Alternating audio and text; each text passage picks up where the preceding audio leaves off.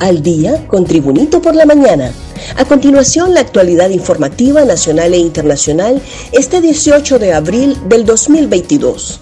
La capital se queda sin agua.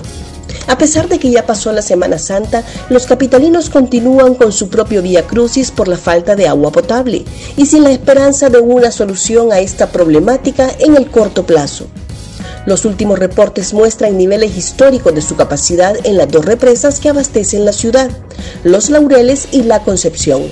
Ambas tienen menos del 30% y 39% de su capacidad respectivamente. El alcalde capitalino, Jorge Aldana, dijo en las últimas horas que están iniciando la construcción de una represa para tenerla lista hasta finales del 2023. Tres proyectos similares más, diseñados en los gobiernos municipales anteriores, siguen en planes. Expresidente Hernández tiene las horas contadas en Honduras.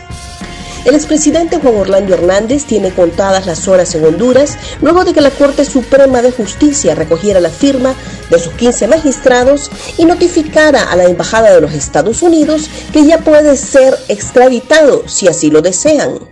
Esta acción podría darse el próximo 22 de abril, según lo que ha revelado el ministro de Seguridad, Ramón Savillón, y otros funcionarios del actual gobierno.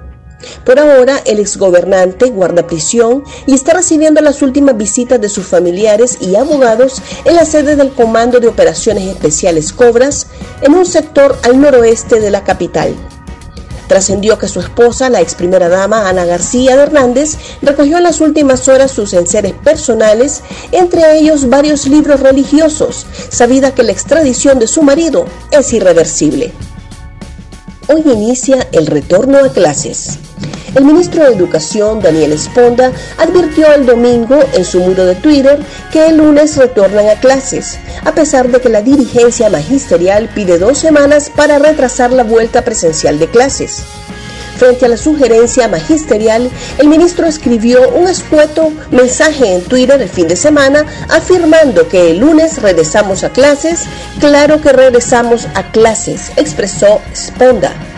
El pasado 6 de abril, en un comunicado, la Secretaría de Educación en la Circular 19-2022 ordenó a los directores departamentales, a los directores distritales y a los directores de los centros educativos el retorno a clases a partir de hoy.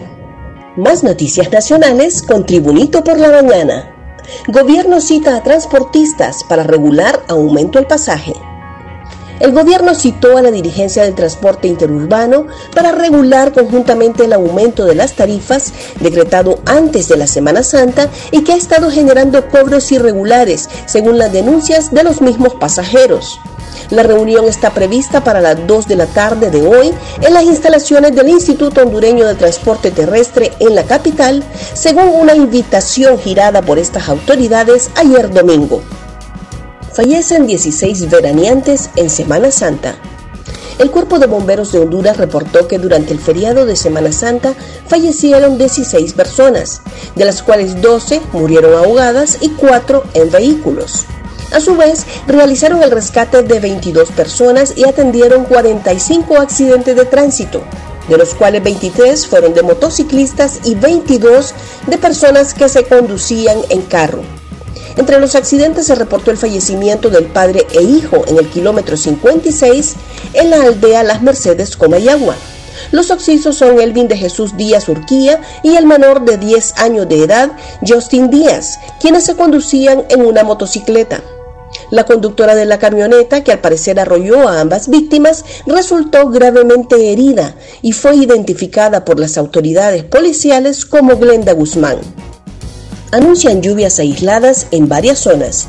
La convergencia de vientos y humedad proveniente del Mar Caribe y el Océano Pacífico generan desde ayer domingo lluvias y chubascos acompañados de actividad eléctrica aislada, informó la Comisión Permanente de Contingencias COPECO. Según el pronóstico de Copeco, la inestabilidad del clima ocurrirá en las regiones oriental, sur y occidente, mientras en el resto del país se esperan precipitaciones débiles aisladas. Alcalde capitalino promete en siete meses un bulevar Fuerzas Armadas de primer nivel. El alcalde capitalino Jorge Aldana declaró en un video divulgado en sus redes sociales que en unos siete meses el Boulevard Fuerzas Armadas será una vía de primer nivel. El anuncio de la próxima obra fue publicada por el edil capitalino el pasado domingo de resurrección mientras recorría el bulevar para supervisar los trabajos de carpeta y ampliación de terceros carriles en 22 kilómetros de trabajo, 11 de ida y 11 de venida hondureño recibe reconocimiento por salvar la vida de una mujer en Ecuador. La policía ecuatoriana reconoció el sábado la valentía de un turista hondureño que el viernes salvó la vida de una mujer que era agredida por su expareja en un concurrido parque situado en el centro norte de Quito. Joel Eduardo Padilla Flores paseaba por el parque La Carolina cuando al ver la agresión arrancó un tronco y neutralizó al hombre que atacaba con un cuchillo a la víctima. Testigos grabaron el video que circuló en redes sociales y en el que se ve a la mujer herida, tirada en el piso, y a Padilla neutralizando al agresor que al momento se encuentra detenido. Doris Viteri, comandante del distrito de policía Eugenio Espejo, dijo en la ceremonia de reconocimiento que Padilla, en un acto de valentía, salvó la vida de una mujer. Gracias por tu atención. Tribunito por la Mañana te invita a estar atento a su próximo boletín informativo.